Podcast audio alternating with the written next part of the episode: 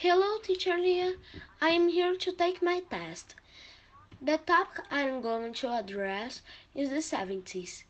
The 70s became known then one the wish belief, and icons of the 60s failed to conquer, which led to some manifestations to become more sovereign on worldly. I woken up fast rock festivals were the alternative to this love celebrate.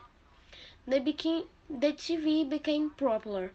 Many Brazilians bought bought the TV uh, to have at home. So much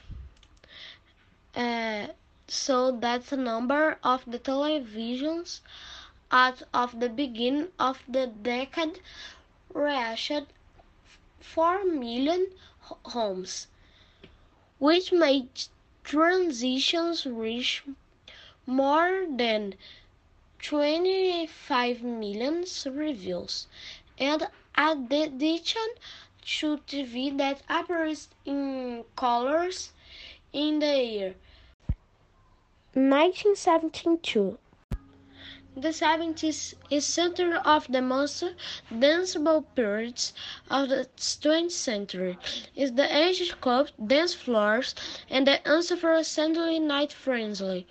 Some of the 70 songs of Night Fever, YMCA, Stayin' Alive, Don't Stop Till You Get It Off, I Will Survive, Dance Queen, Disco Inferno, Kiss and Say Goodbye.